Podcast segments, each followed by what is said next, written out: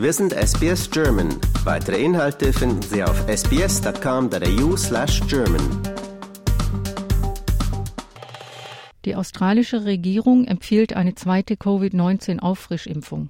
Die Empfehlung beschränkt sich zurzeit allerdings noch auf die besonders gefährdeten Bevölkerungsgruppen, wie beispielsweise Menschen, die 65 Jahre oder älter sind oder Menschen mit Vorerkrankungen. Da das Gesundheitsministerium gleichzeitig vor einem weiteren Anstieg von Ansteckungen mit Omikron in diesem Winter warnt, raten einige Experten dazu, den sogenannten Winterbooster einer breiteren Bevölkerung zugänglich zu machen. Über 70 Prozent der australischen Bevölkerung hat mindestens drei Covid-19-Impfdosen erhalten, also zwei normale Dosen plus eine kleinere Auffrischimpfung.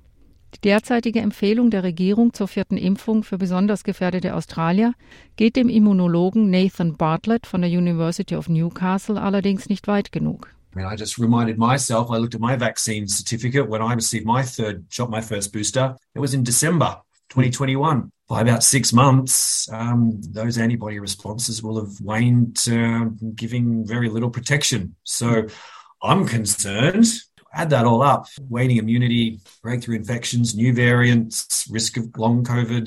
I would be hoping most of us become eligible uh, for a second shot just to reduce the risk of all those nasty things happening. Bei der Entscheidung, wer wann welche Boosterimpfung erhalten soll, wägen die Experten derzeit ab, ob es sinnvoller ist, auf die Impfstoffe zu warten, die speziell gegen die neuen Omikron-Subvarianten entwickelt werden. Dr. Bartlett glaubt, dass es wichtiger ist, schnell zu reagieren, als auf die angepassten Vakzine zu warten, die erst in einigen Monaten zur Verfügung stehen werden. Yeah, I, I think the situation is becoming increasingly urgent now. By waiting to see if one pops up, you're actually increasing the risk at will because you're just letting, you know, infections go now greater than than potentially they would otherwise if you know you rolled out a, a second booster for for a greater number of the of the population. In ihrer letzten Empfehlung vom Mai diesen Jahres hat die Australian Technical Advisory Group on Immunization, ATAGI, erklärt, dass für gesunde Menschen unter 64 eine Boosterdosis ausreichenden Schutz gegen einen schweren Covid-Verlauf bietet. ATAGI berät die Regierung bei der Entscheidung, wer für welche Covid-19-Impfung wann in Frage kommt. Paul Griffin, Mediziner für Infektionskrankheiten, schätzt, dass ein spezieller Omikron-Impfstoff Ende dieses Jahres zur Verfügung stehen könnte. I guess we know that you know the protection from three doses is very good, but it's not going to protect people lifelong. So there will be a requirement for additional doses, and we're starting to see that be rolled out to those most vulnerable groups already. Yeah, I mean we are seeing this virus evolve very quickly, and you know the new subvariants are posing challenges for us. And I do anticipate that we might start to utilise a variant-specific booster perhaps later in this year.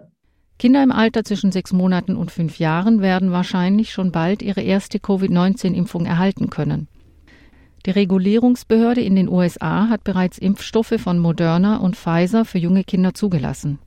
Jane Frawley, Expertin für öffentliche Gesundheit, sagte, dass es nur eine Frage der Zeit sei, bis Australien hier nachzieht. So certainly parents of children with other health conditions have been um, eagerly waiting the approval of this vaccine for their children. But even uh, parents with healthy children, it's advisable uh, if this, if and when this vaccine is approved in, for use in Australia, that parents should consider getting their healthy kids vaccinated as well. Gesundheitsminister Mark Butler warnte letzte Woche vor einer neuen Omikron-Welle. Am Wochenende wurde der traurige Höhepunkt von 10.000 Covid-19-Toten erreicht. Zurzeit sterben in Australien jeden Tag rund 40 Menschen an dem Virus. Gleichzeitig werden die Restriktionen und Auflagen, die eingeführt wurden, um die Pandemie einzudämmen, weiter gelockert. So müssen internationale Reisende ab dem 6. Juli ihren Covid-19-Impfstatus nicht mehr vorlegen.